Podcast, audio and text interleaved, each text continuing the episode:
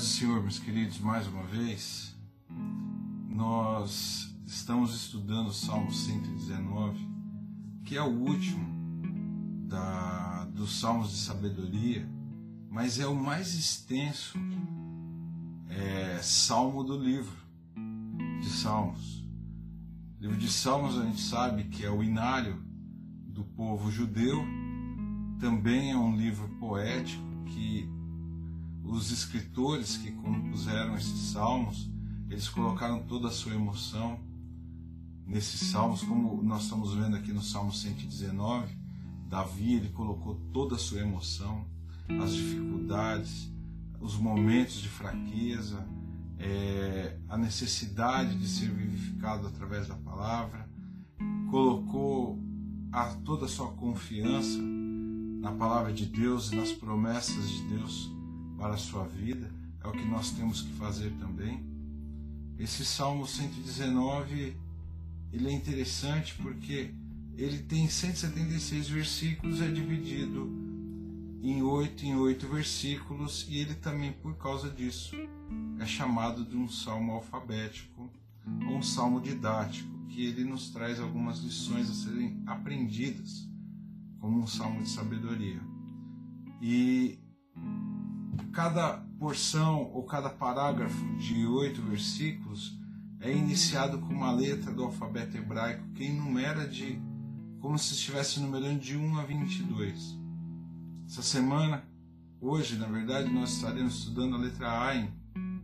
E, e essas letras, no original, elas começam, essa letra inicia cada trecho. Então, a letra Ain nós estamos aqui iniciando mais um trecho e eu peço para que você abra sua Bíblia ou abra ela no dispositivo que ela está armazenada no Salmo 119 a partir do verso 121. Nós vamos ler até o verso 128, que diz assim: Tenho praticado a retidão e a justiça não me entregues a meus opressores. Seja fiador do teu servo, para meu benefício. Não permitas que os soberbos me oprimam. Meus olhos desfalecem à espera da tua salvação e da promessa da tua justiça. Trata teu servo conforme teu amor, ensina-me teus decretos. Sou teu servo Dá-me entendimento para que eu conheça teus testemunhos. Senhor, está na hora de agir, pois eles descumpriram tua lei. Pois amo teus mandamentos mais do que o ouro, sim, mais do que o ouro puro.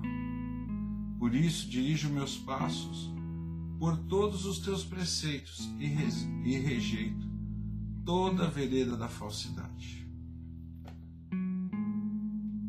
Salmo é dividido em. Esse trecho é dividido em quatro partes. Do verso 121 ao 122 é a oração do homem justo contra a injustiça. Da prisão, da opressão, ele apela a Deus para ser o seu fiador. Do verso 123 ao 125, ele verbaliza sua ansiedade cansada por livramento. Verso 126, ele aponta o tempo. Do 127 ao 128, ele professa seu amor supremo pela lei de Deus, em contraste com o desprezo dos opressores por ela. Então nós vamos iniciar com o verso 121 e 122 que diz: Tenho praticado a retidão e a justiça. Não me entregues a meus opressores.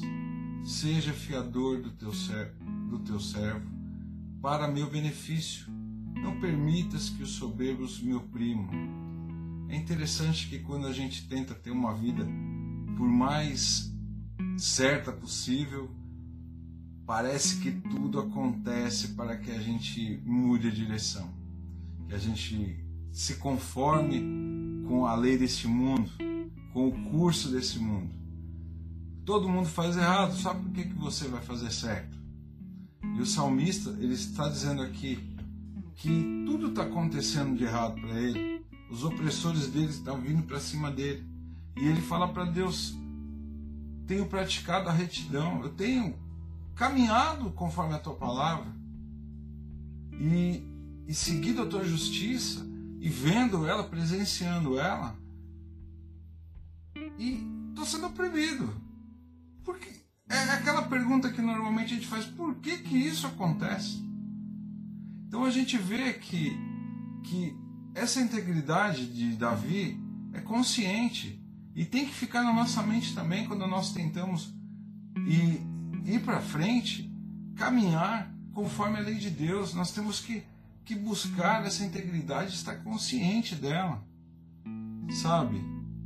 E ele também mostra uma deficiência consciente. Quando ele, ele pede para Deus guardar o bem-estar do teu servo. No verso 2. Sabe?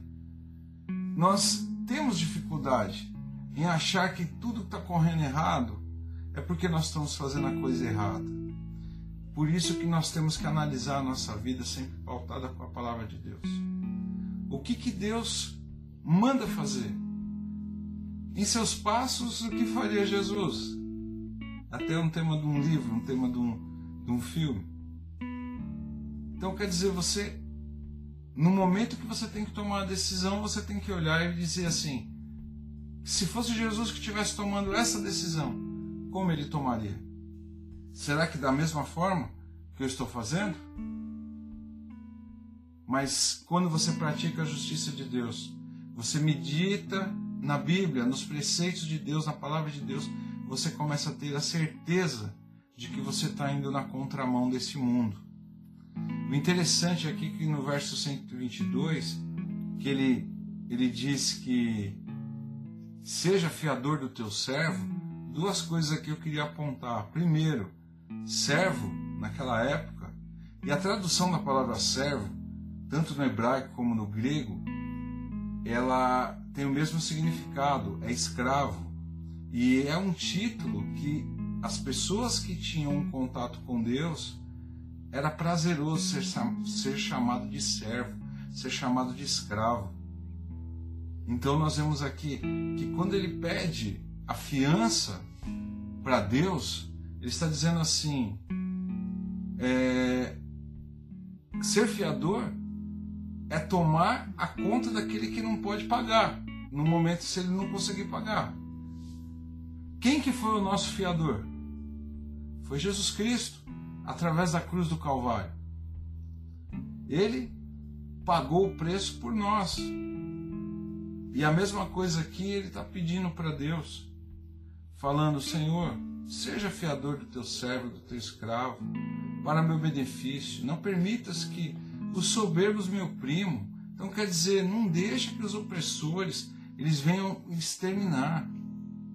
Hebreus 7:22 diz que de tanto melhor aliança Jesus foi feito fiador. Então essa aliança ela não, ela não quebra. Então quer dizer, Jesus sendo o nosso fiador, ele nos chama. Ele traz a nossa vida diante do Pai e nos apresenta ao Pai e diz: Pai, esse é o Márcio. Ele creu na minha obra. E eu quero apresentar a ti para que o Senhor transforme ele de injusto injusto. Quer dizer, ser fiador nesse, nesse sentido é ser transformado em justo ou a palavra que nós usamos é ser justificado. Então você está sendo justificado diante de Deus. Quando Cristo é o seu fiador, você é justificado diante de Deus. Deus te transforma numa pessoa justa. Você era injusto, passa a ser justo. E nesse momento Deus adota você na família dele e você é chamado de filho de Deus por adoção, mas por amor e pela obra de Jesus Cristo. Então ele pede essa fiança, ele precisa dessa fiança. Nós precisamos dessa fiança. É algo bem esperado por nós. É, é a nossa, é a promessa que está na palavra de Deus, que Cristo, ele se fez maldito por nós, que ele se entregou por nós, para que nós pudéssemos ser feitos benditos na sua pessoa. Cristo é a garantia que o pecador ele vem e é transformado numa pessoa justa. O Evangelho nos garante isso. A palavra de Deus nos garante isso. Sabe? É assim que Cristo aproxima um pecador do Evangelho. A palavra de Deus ela nos traz esse prazer porque ela faz com que nós nos aproximemos de Deus e somos chamados de justos por crer na Sua palavra, por crer na obra salvadora do nosso Senhor e Salvador Jesus Cristo. E o nosso coração ele é restaurado, é transformado, a nossa mente é regenerada. Somos feitos novas, nova criatura em Cristo Jesus. Versos 123, 124, 125 ele diz: Meus olhos desfaleceram à espera da tua salvação e da tua promessa, da tua justiça. Trata teu servo conforme teu amor. Ensina-me teus decretos. Sou teu servo. Dá-me entendimento para que eu conheça teus testemunhos. Aí nós vemos que ele tem medo de perder essa garantia por isso ele clama mais uma vez. Porque os olhos dele começam a, a, ele começa a entrar em pânico, ele começa ele começa a ansiar que essa salvação venha logo, que o Senhor venha restaurar a vida dele rápido. Então ele, ele mais uma vez ele clama aqui e ele está preocupado com esse perigo de cair a qualquer momento, por isso que ele clama a Deus. É isso que nós temos que fazer também no momento que talvez a gente vê que pode ser que exista alguma cilada do inimigo ou mesmo uma brecha nossa, nós temos que clamar e pedir para que o Senhor não deixe nossos olhos desfalecerem, porque nós estamos esperando a salvação, nós estamos esperando habitar com Cristo na eternidade. Sabe? Nós fazemos essa confissão dizendo ao Senhor que nós somos servos, que nós somos escravos, e o amor dele, por amor dele, conforme o amor dele, nós nos sentimos felizes nessa posição de servir ao Senhor. É algo que é o serviço que nós temos que prestar a Deus. E ele fala assim: trata teu servo conforme teu amor. Quer dizer, o amor de Deus é infinito. O amor de Deus é paciente, é longânimo. O amor de Deus tem nome, chama Jesus Cristo. E, e ele pede mais uma vez: ensina-me teus decretos, porque nós precisamos aprender todo dia, nos desviar das aparências e das ciladas do, do mal, as ciladas do inimigo. Nós temos que saber que temos que ter confiança nessa misericórdia divina. Nós temos que ser submissos a essa autoridade divina que vem direto do trono de Deus. E a nossa oração tem que ser sempre por esse ensino divino. E, e nós vemos aqui que ele faz essa oração e ele afirma no verso 125: Sou teu servo, sou teu escravo, dá-me entendimento, para que eu conheça teus testemunhos. Quer dizer, é aquele encontro real diretamente com Deus é aquele encontro real com Cristo, onde você consegue entrar numa atmosfera que você chega pelos olhos da fé até tocar nele. Sabe? Nós temos essa instrução que é celestial. E, e quando ele pede, ensina-me, ele está pedindo mais do que riqueza, mais do que todo o ouro desse mundo. Porque ele está pedindo algo que não é supérfluo. Ele não está pedindo honra, ele não está pedindo dinheiro, ele não está pedindo é, honraria, não está pedindo nada. Mas ele está pedindo para Deus tratar ele como escravo, mas com o amor dele. E ele compreende que a alma culpada dele precisa disso. E por isso ele clama mais uma vez e diz assim: ensina-me os teus decretos. Ele pede para tratar o seu servo como num sentido de devoção, um espírito de consagração, prestando o serviço que ele tem que fazer. Ele pede para tratar com amor, que é um sentimento que ele acha que ele não é digno, mas é uma humildade que, que ele tem, que ele pede para que Deus, na sua infinita sabedoria, no seu amor, no cuidado, na longanimidade, em tudo, Deus se compadeça com misericórdia e trate ele com amor, porque ele precisa disso, nós precisamos disso, saber que nós temos um Deus que nos ama, um Deus que está presente, está perto, nós temos um contato estreito com Ele. Não é um Deus de longe, mas sim um Deus que está muito perto. E Ele fala: ensina-me teus decretos, porque anseio por santidade. É um senso de uma pessoa que precisa que Deus venha dar o suporte necessário. Talvez no momento de fraqueza espiritual, no momento que ele está fraquejando, mas ele, ele clama que ele precisa se separar desse mundo e as aflições estão fazendo com que ele volte para trás. E ele precisa desatar esse nó. E só a influência espiritual de Deus que vem e toma e diz para nós assim que sendo servo de Deus, ele tem que cuidar de nós. E ele vai dizer aqui no verso 125: Sou teu servo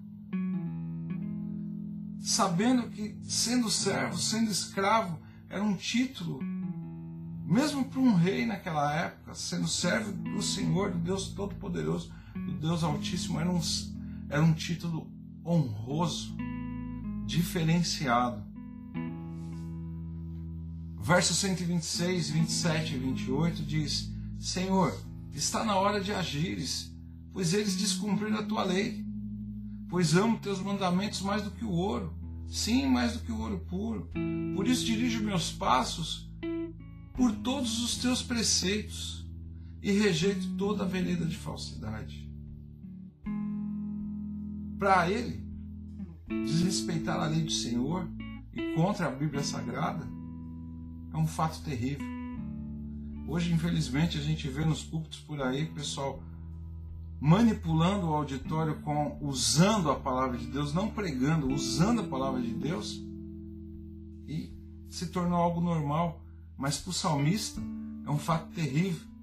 Para nós que cremos na que a palavra de Deus ela é a verdade e ela foi criada por Deus no céu, porque é a própria verbalização do Deus vivo para nós, nós também temos que achar um fato terrível e nós temos que ver também que ele ama a palavra de Deus. Verso 127 ele diz que ama os teus mandamentos mais do que o ouro. E, e ele considera isso algo superior. Por isso ele odeia aqueles que desrespeitam, manipulam, distorcem a palavra do Senhor. Eles muitas vezes eles negam a inspiração da própria palavra de Deus. É, muitas vezes é colocado sobre os altares uma tradição que vai contra a palavra de Deus. Não só são as pessoas que não creem em Deus que, que desvalorizam a palavra, muitas vezes aqueles que conhecem também. Então, nós vemos assim que, que a palavra de Deus é tratada por alguns com ceticismo. Ninguém bota fé mais do que a palavra de Deus diz, com indiferença.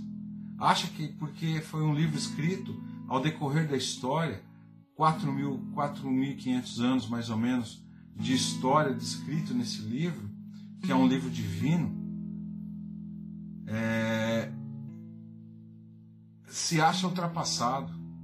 Agora, as obras de filósofos, as obras de pensadores da atualidade, ela tem muito mais valor do que a palavra do Deus vivo para alguns. E, e isso, nesses tempos que nós estamos vivendo,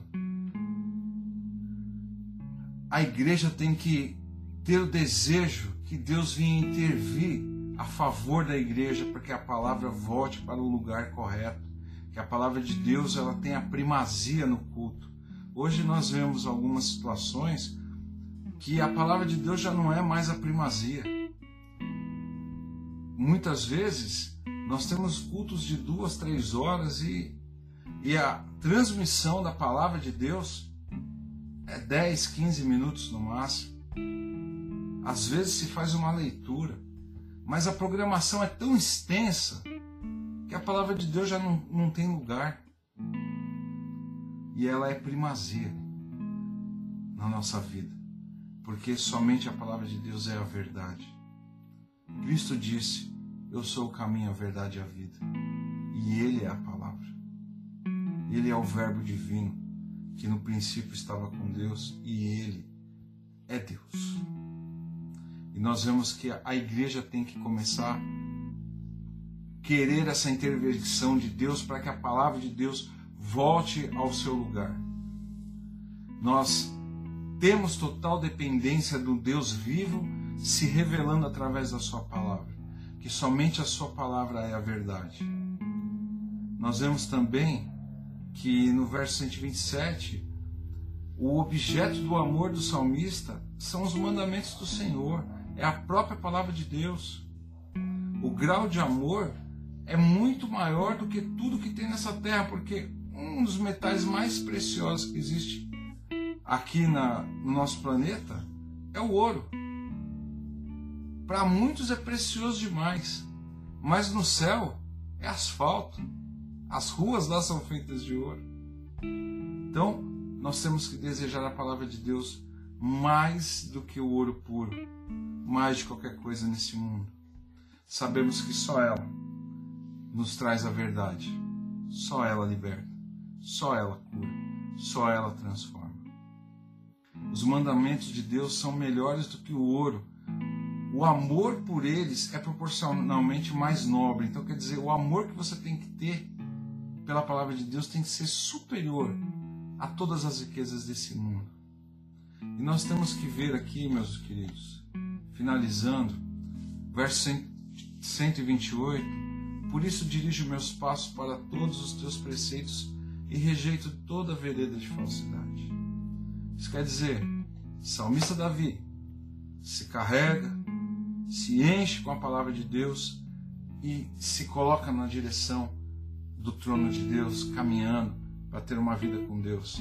Nós temos que caminhar não olhando para frente, nós temos que olhar para cima, nós temos que enxergar o céu. Sabe? Não temos que olhar nem para a direita nem para a esquerda, nós temos que olhar para o céu, olhar para cima. E aqui, quando nós enxergamos isso através da palavra, nós nos enchemos, ficamos é, felizes e sabemos que a palavra de Deus ela é suficiente e que a Bíblia ela está correta em todas as suas colocações. A sua ciência é correta, a sua história é verdadeira, as suas promessas são genuínas, a sua moralidade é perfeita e as suas doutrinas são divinas. Então, não existe nada que desabone a palavra de Deus. E é por isso que nós temos que firmar os nossos passos na palavra de Deus e com isso nós vamos rejeitar toda falsidade, todo o ensino contrário, toda forma contrária de opressão vai cair por terra. Então, só relembrando, só aprendendo quatro lições com isso. Os homens maus não louvam a verdade, porque não podem amar a palavra.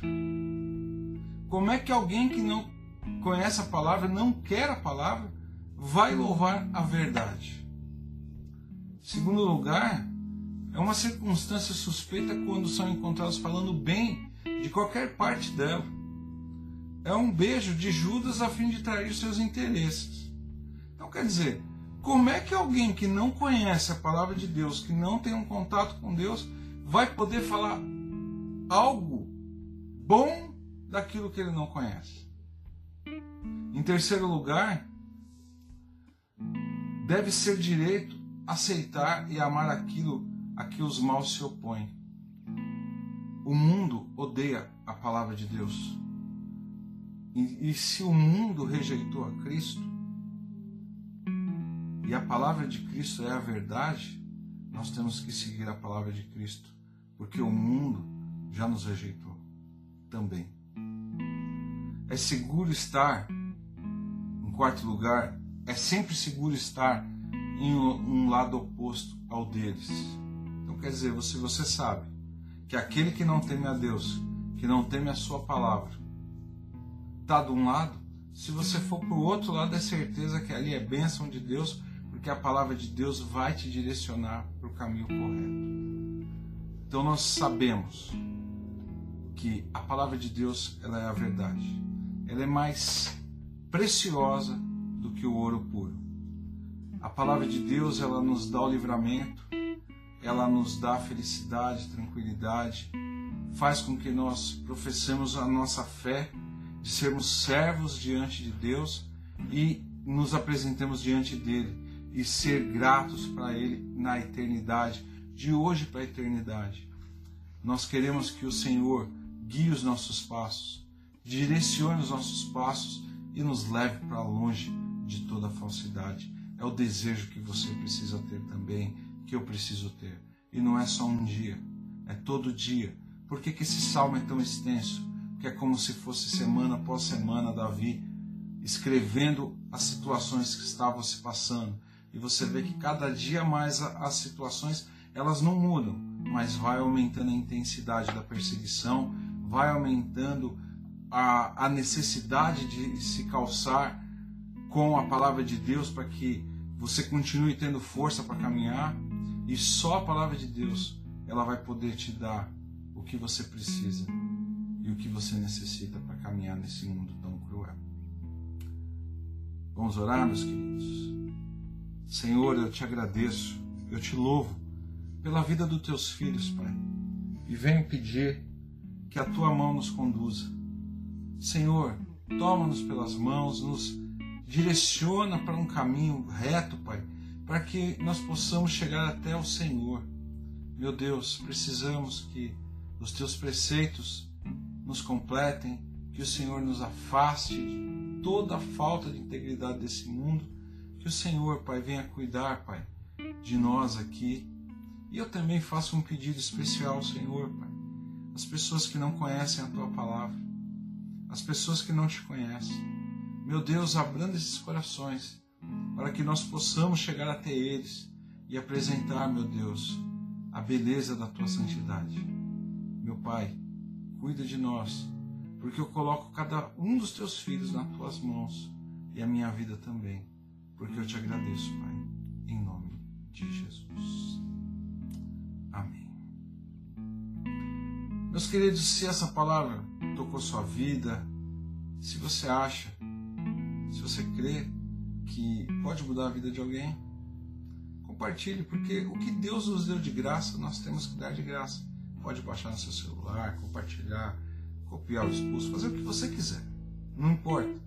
Porque, afirmo mais uma vez, Deus nos deu de graça e nós temos que dar de graça. Eu peço apenas para que você nos siga nas redes, nas redes sociais: YouTube, Facebook, Instagram, Spotify, Deezer, tudo IPR de Novaes. E também aqui na minha, no meu perfil do Facebook também. Que Deus venha abençoar a sua vida, que você seja abençoado e fique firme.